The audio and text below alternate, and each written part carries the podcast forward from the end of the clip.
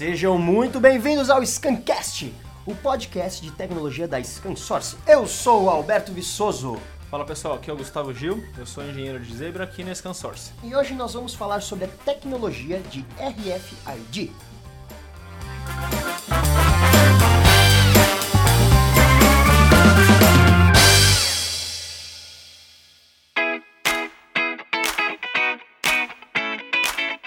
Gustavo, pra gente começar aqui, explica pra gente, pra nós, seres humanos comuns, o que é RFID? Basicamente, RFID traduzindo, ele vem da identificação por radiofrequência. Então você vai ter um leitor ou uma antena, seja ela fixa ou móvel, e ela vai lançar essa radiofrequência até um sensor e esse sensor responde na maioria dos casos. E aí dizendo aqui onde é que ele está.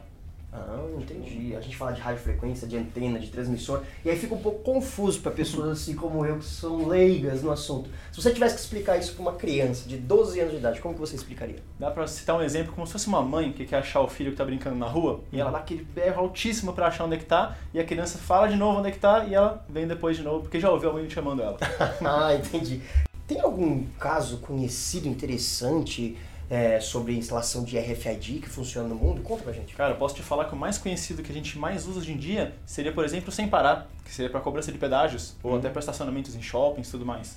Aquilo ali é uma antena RFID, é uma antena passiva. Quando ela passa pela catraca, ela recebe o sinal, libera o pagamento e a catraca libera para você passar com o carro.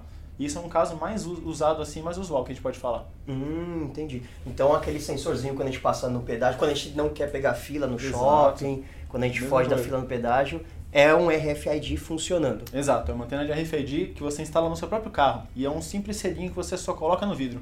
Como que o RFID, como que essa tecnologia nova, ela pode melhorar a vida das pessoas?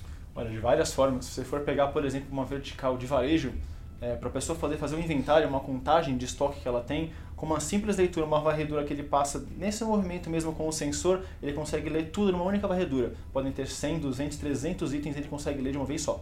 Então isso agiliza e muito o tempo de contagem.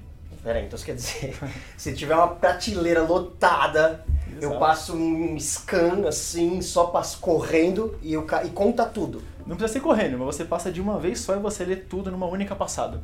Você não precisa ficar pegando item a item e vendo quantos que tem e gravando um a um.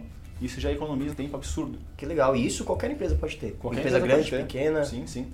Basta ter um leitor, seja ele fixo ou móvel, nesse caso eu estou falando de leitores móveis, e uma, um chip que a gente chama de transceiver ou de tag. Esse tagzinho é o que faz ali a antena RFID. Eu posso instalar isso nas coisas do meu quarto, por exemplo, quando tá Pode. muito bagunçado, não consigo encontrar nada. Inclusive a chave do carro, se você não sabe onde está a chave do carro, se você tiver uma etiquetinha RFID, você acha ela de qualquer forma.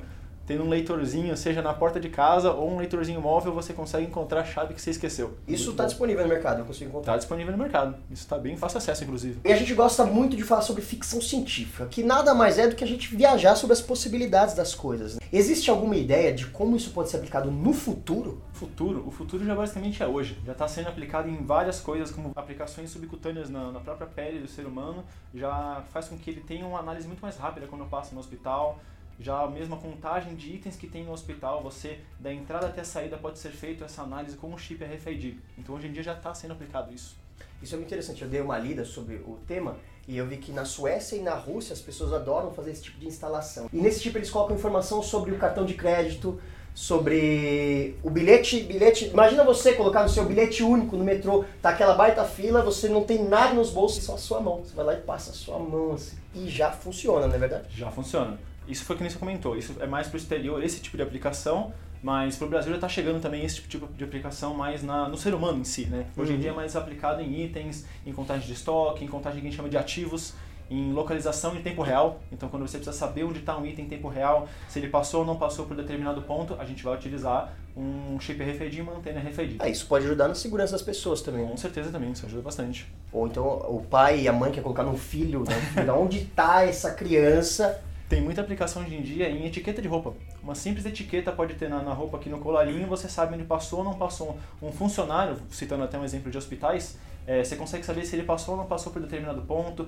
onde que ele está atendendo, onde que ele deixou de ir, tudo pela localização de RFID. Falando um pouco sobre a Zebra agora, eu queria saber quais produtos do portfólio dela que utilizam tecnologia RFID. A Zebra tem um portfólio bem grande para RFID, então eles variam tanto de leitores fixos, leitores móveis, É, pode ser também antenas que podem ficar fixas em pontos e fazer uma varredura muito grande ou uma varredura é, especializada num ponto que eles precisam ter. Tem também impressoras de RFID que fazem a codificação já na própria etiqueta. E tem também os leitores RFID, que são os, os móveis, coletores de dados que também tem uma antena RFID. Como eu te falei, para fazer uma, uma, leitura de inventário, você uma simples passada e varredura, você faz mais de 300 itens ali.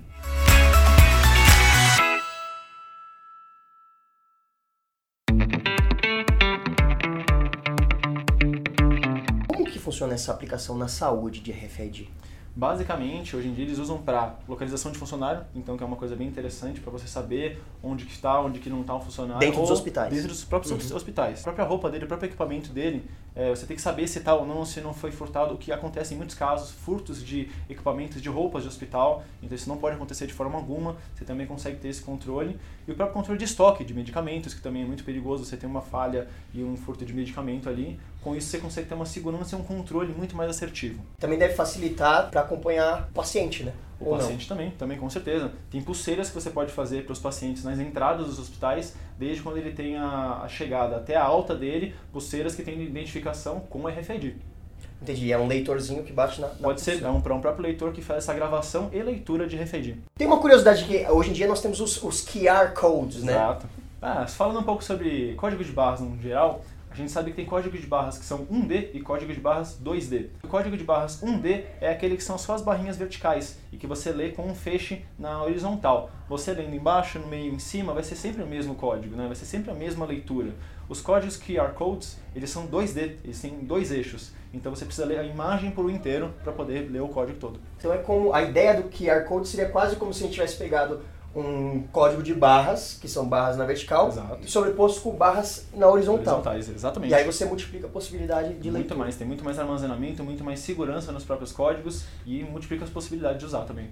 A diferença dos códigos que a gente chama de códigos 1D e códigos 2D. Né? Códigos 1D são basicamente aqueles são aquelas barras verticais que tem às vezes uns numerozinhos embaixo. Então você lê com um feixe na horizontal e não importa a altura que você lê, o código é o mesmo, não vai mudar. Um código 2D seria um QR Code, que ele tem tanto na, numa dimensão quanto em outra, em dois eixos no caso. E isso aumenta muito mais as possibilidades de uso e a segurança dele. Né? Ah, então basicamente o QR Code é o quê? Só para ver se eu entendi. Ah. É um código de barras que tem faixas na vertical, que são lidas na horizontal, Exato. sobrepostas, olha só, me acompanha, com outro código de barras colocado na horizontal. Exato. Então a gente multiplica a possibilidade de leituras, é isso? Muito mais, muito mais. E a leitura, desse, nesse caso, tem que ser feita lendo a imagem por inteiro. Você tem que pegar o código inteiro para você poder decriptar ele ali. Então quando a gente fala de 1D e 2D é porque é uma dimensão ou duas, duas dimensões. dimensões. Exato. Muito bom. Tá vendo? Tecnologia é vida. bom, outras aplicações aqui que são muito curiosas, é como que funciona o RFID no celular? Certo. Nesse caso a gente vai chamar é, uma tecnologia chamada NFC, que é Near Field Communication é uma parte de RFID que você tem que ser um pouco mais curta a distância para poder ter essa comunicação entre o emissor e o receptor. Então, por exemplo, até os cartões que a gente usa para fazer aquele pagamento sem inserir o cartão na própria, na própria por, máquina. Por proximidade, né? Exato. Você uhum. só aproxima ali e há essa comunicação, essa troca de frequências ali. Então, com fazendo isso, você acaba até aumentando um pouco mais a segurança, porque não tem como roubar uma segurança de algo que já está programado para fazer aquilo, e também não tem como pegar sua senha ali, né? Ah, entendi. É. Então o RFID, teoricamente, ele é para longas distâncias, digamos assim. Ou Quando não? você diz que é UHF, que ele fala que é Ultra High Frequency, para frequências muito, muito altas. Hum. Por exemplo, o de pedágio, que a gente fala do, do sem parar, ele é uma frequência tão alta que ele pega em distâncias maiores, se não tiver uma barreira na frente. O NFC, ele é só para contato muito próximo. Ah, então ah, ele até garante uma segurança maior, porque as pessoas não conseguem roubar esses seus dados, nem tentar roubar esses seus dados de uma distância maior. Maravilha. Quando ele fala de UHF, ele está falando do espectro eletromagnético. E Gustavo, você comentou sobre NFC. Onde mais a gente tem no nosso dia a dia? Quais são os outros dispositivos vestíveis ou os wearable gadgets que a gente tem com essa tecnologia? Olha, dá para citar alguns exemplos. Os smartwatches que o pessoal tem hoje em dia, bastante, tem várias marcas aí, eles também fazem NFC. Então, os próprios relógios que você tem esses smartwatches, você consegue fazer um pagamento por eles via essa, essa tecnologia de RFID já embutida neles também.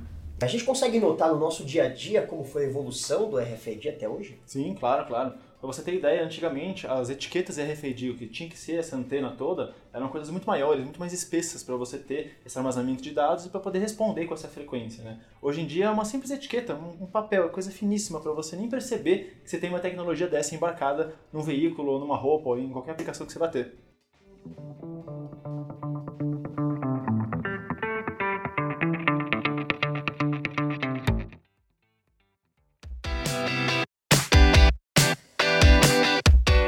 Scancast vai ficando por aqui. Para dúvidas, sugestões, reclamações, elogios, ideias e informações, mande um e-mail para scancast.scansource.com. Lembrando que nós podemos ler o seu e-mail no próximo podcast, então fique ligado. E curtam também as nossas redes sociais: Facebook, Twitter, Instagram, YouTube e LinkedIn. Sim, ScanSourceBR. Valeu e até a próxima.